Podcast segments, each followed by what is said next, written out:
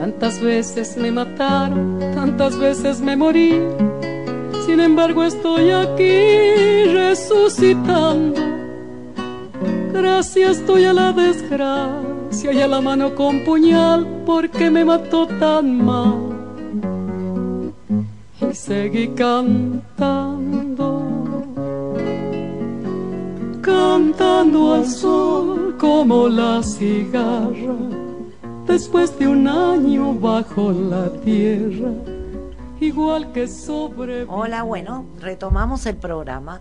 Eh, como decíamos hoy, eh, después de varios meses de estar eh, reivindicando a cada uno de los compañeros en cada historia desobediente todos los lunes, este, que fueron este, asesinados y masacrados y fusilados en, en la base Almirante Saur en Trelew, Hoy, 15 de agosto, creo que a las 17 y 30, 18 horas, se produjo lo que se llamó la fuga de Treleu, en donde, por un lado, seis compañeros este, lograron tomar un, taxi, porque en realidad la, operación que estuvo magníficamente este, planificada falló por, por, por una pavada, entre comillas, que fue una señal y un compañero de afuera pensó que sintió el tiroteo y dijo yo voy igual este ahora no, no recuerdo el nombre creo que era Carlos Goldenberg este Sí, Carlos Goldemer. Y fue, y ahí se pudieron tomar el taxi o el, auto. El primer grupo. El primer grupo. Porque eran tres grupos. Exacto, el primer grupo de los seis compañeros, este que bueno, son los que toman el avión y em, van, como todos sabemos, terminan en Puerto Montt, Chile. Quedan 19 compañeros. Dentro de los 19 compañeros hay este tres compañeros que lograron eh, sobrevivir a lo que el 22 de agosto fue la masacre de Trelew. Vamos a hacer un poquito el relato este, de estos tres compañeros, porque a pesar de, ser sobrevivientes, después en la dictadura, eh, la famosa dictadura lamentablemente de Jorge Rafael Videla, Agosti Macera, este, en diferentes circunstancias los compañeros fueron o muertos o desaparecidos. Em, realmente, bueno, vamos a empezar con una mujer, María Antonia Berger.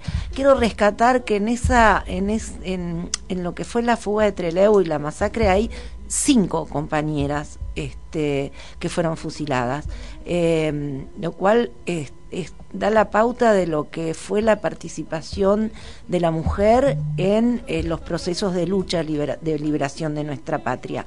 Eh, cuando nosotros a veces nos preguntan si nosotros éramos feministas, eh, yo siempre reflexiono con las compañeras que ese no era en este en ese momento nuestro tema que nuestro tema era luchar codo a codo con los compañeros para sacar a la dictadura militar que eh, gobernaba en ese entonces.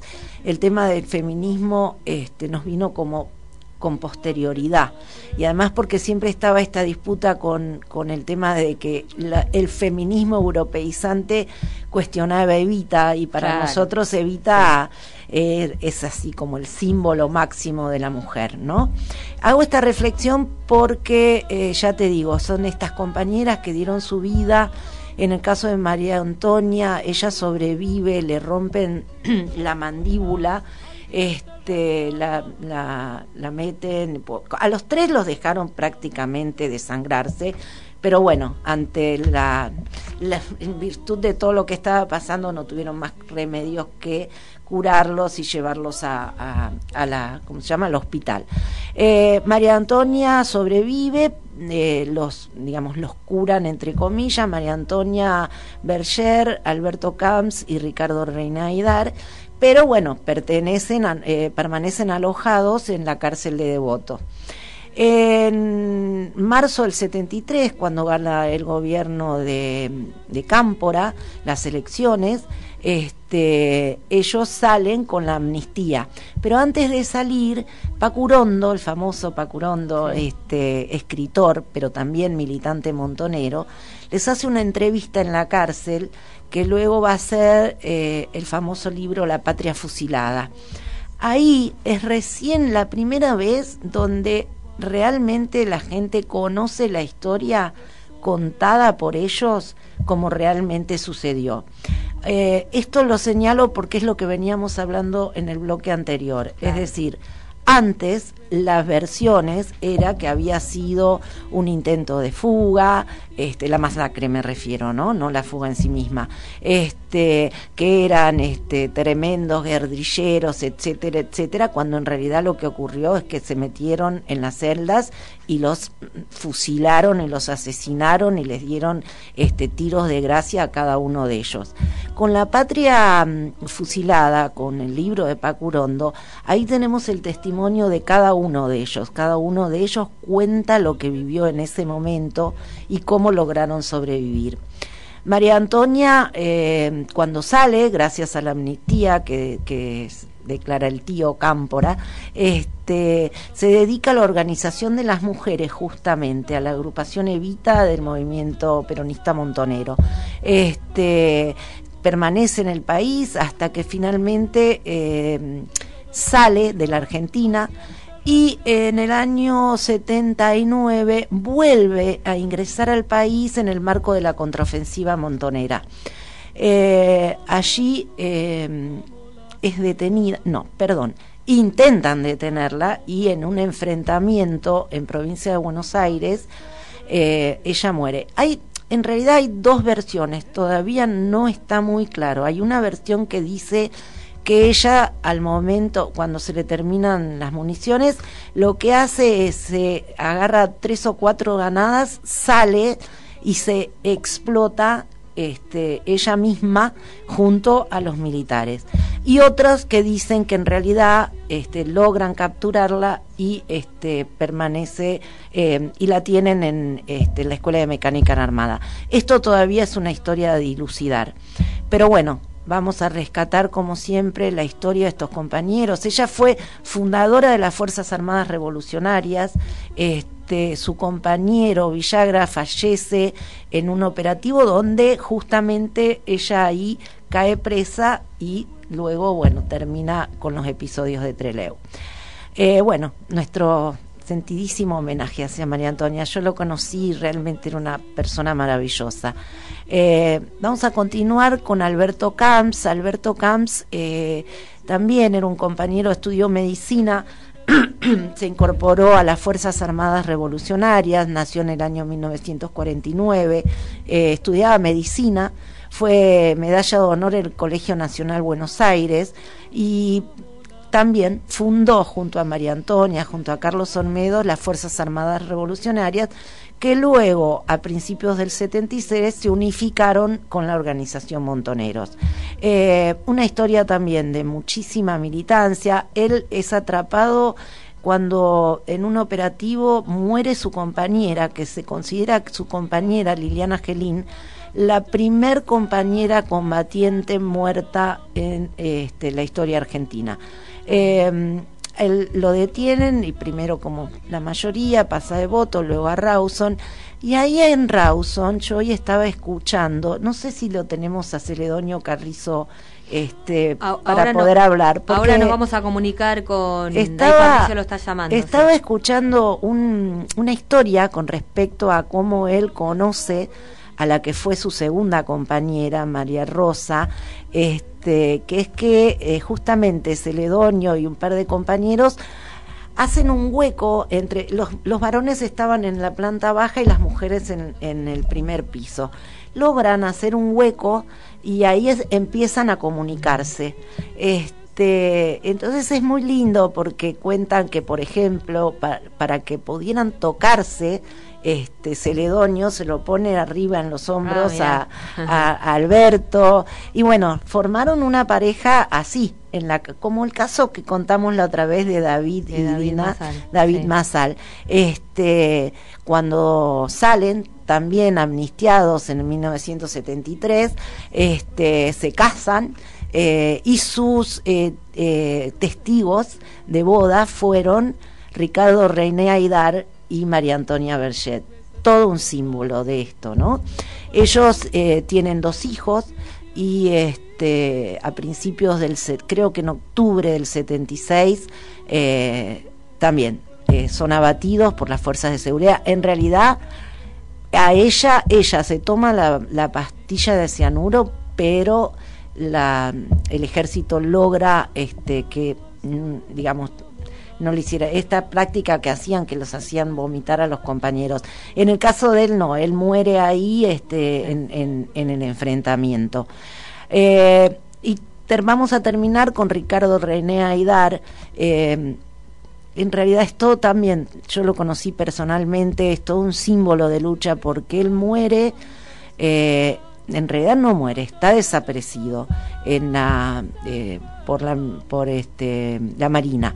Y lo notable de esto es que esto es en diciembre del 82, es decir, a meses de este, lograr la democracia, ¿no? Esto yo lo siempre lo señalo porque esta voluntad de lucha de los compañeros de este, de hasta el último momento de continuar esta esta discusión que a veces se da sobre que los militares, este, ellos entregaron, no, una resistencia del pueblo que duró hasta los últimos días y los militares seguían haciendo operaciones de inteligencia y secuestrando a los compañeros. Ricardo René Aidar, el turco, este, era un ingeniero químico, eh, nació en el año 1944 en Santa Fe, eh, junto a Fernando Vaca Narvaja, a a ¿cómo se llama? no me acuerdo, a, Jagger, y un grupo de compañeros forman el Ateneo en, en Santa Fe, y del Ateneo pasan a formar parte de la organización Montoneros. Tiene una historia de militancia impresionante este y realmente todo un símbolo, vuelvo a decir, todo un símbolo, porque hasta los últimos días continuó este, su vida de militancia faltando muy poquitos meses para lograr la democracia. Así que también hacia él nuestro enorme reconocimiento y quiero terminar esta historia, que en realidad no termina, esta historia vamos a seguirla el lunes que viene, que vamos a estar ahí. Sí, vamos a estar allá. Allá vamos a estar entre Leu participando de la cantidad de homenajes que se están desarrollando. Estos 50 años, como venimos diciendo, han sido muy contundentes este, en cuanto a la memoria, ¿no?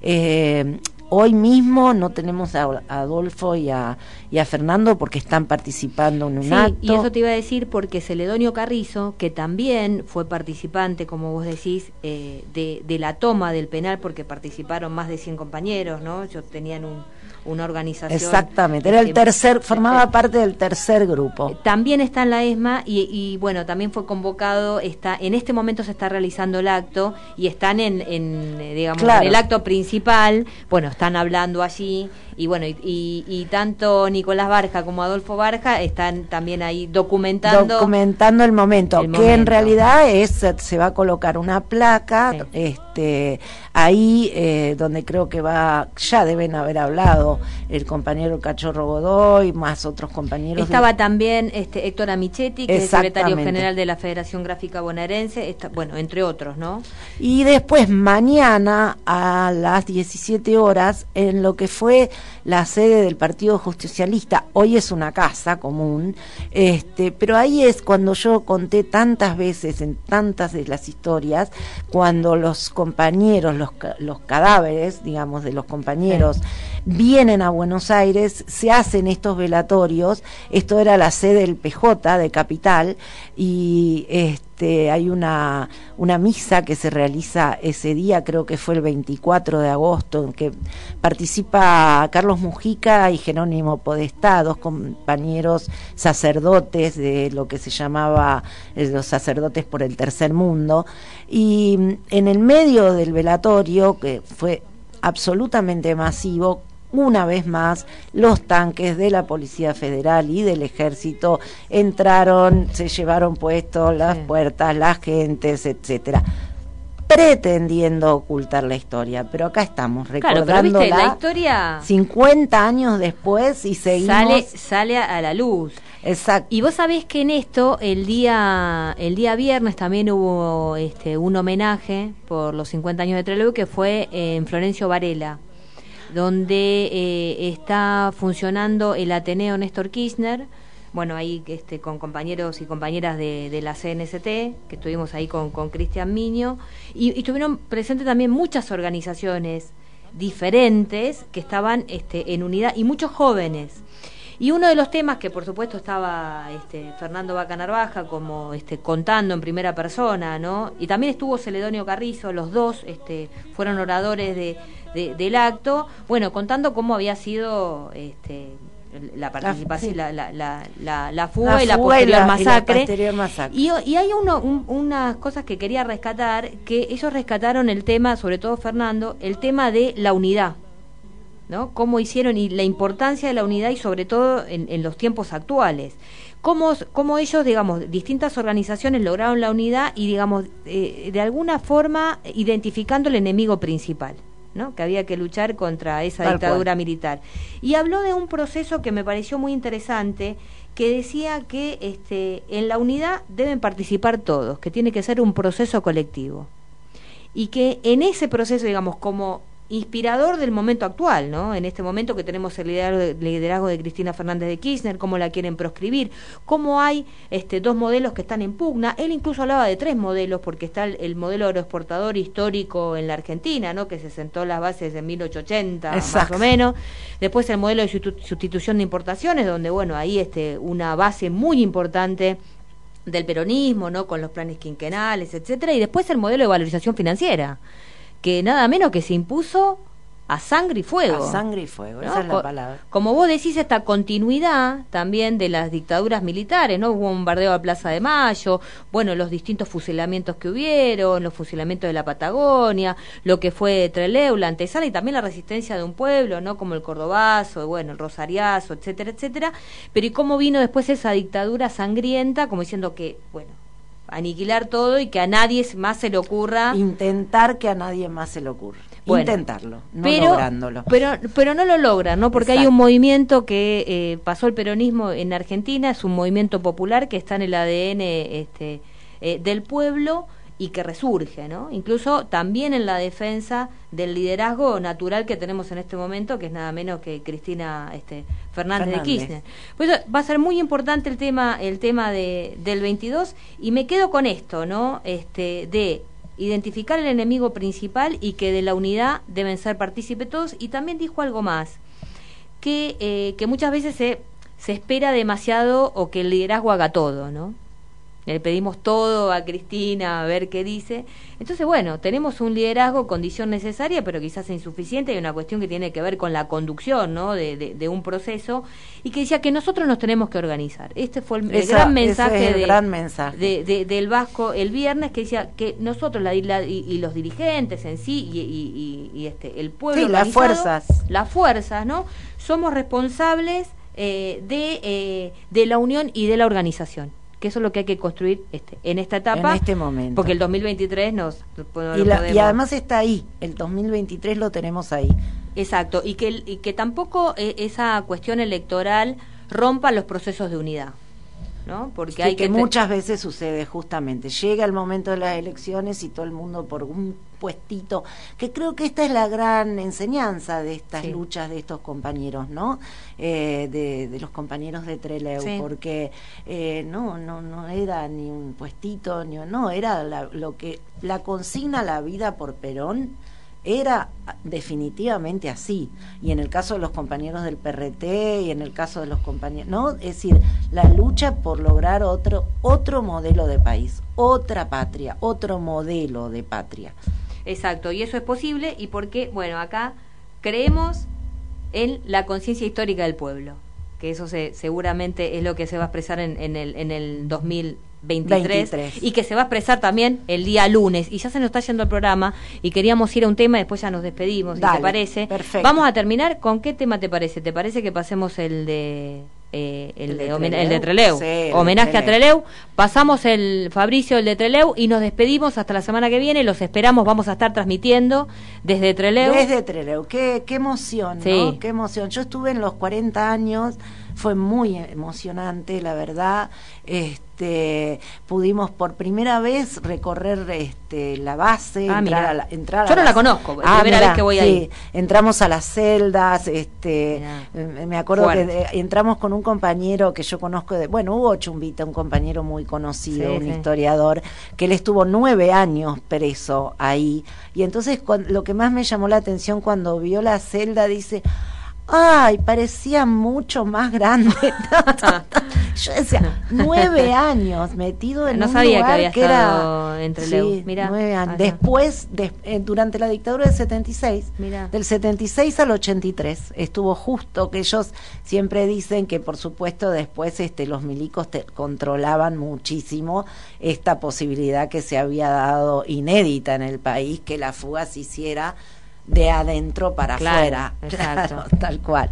Así que bueno, nos veremos ahí, todo, todo un, un tema. Bueno, la semana que viene los esperamos, transmisión especial en, vivo y en, en vivo y en directo desde Treleu, homenajeando, bueno, estos, conmemorando, ¿no? Estos 50 años de la masacre de Treleu y se espera una convocatoria realmente muy grande porque van de distintos puntos del país hacia Treleu, ¿no? A pesar de que quisieron invisibilizar la historia, acá estamos. Acá estamos presentes, no ha sido posible hasta la semana que viene y nos despedimos con el tema de, de Treleu. 22 de agosto de 1972 el pueblo no gasta palabras para esa fecha. Un solo nombre, Treleu. Y toda una historia de lucha se agolpa en 16 comandantes que ofrendaron su vida. Esa sangre que el pueblo jamás negociará, porque es su sangre.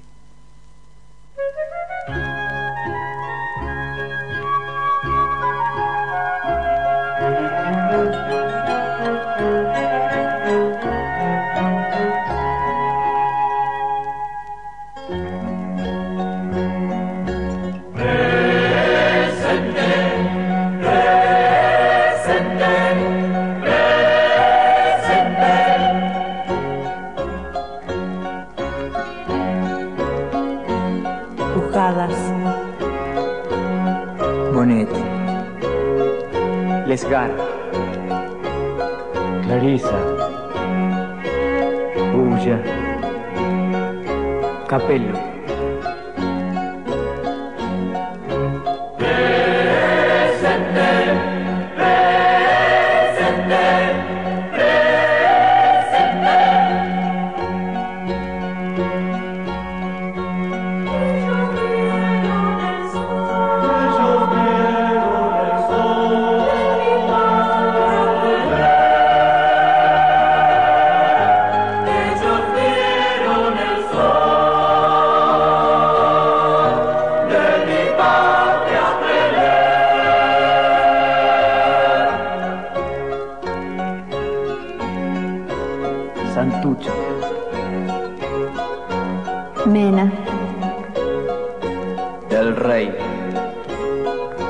sabe ele. Totti.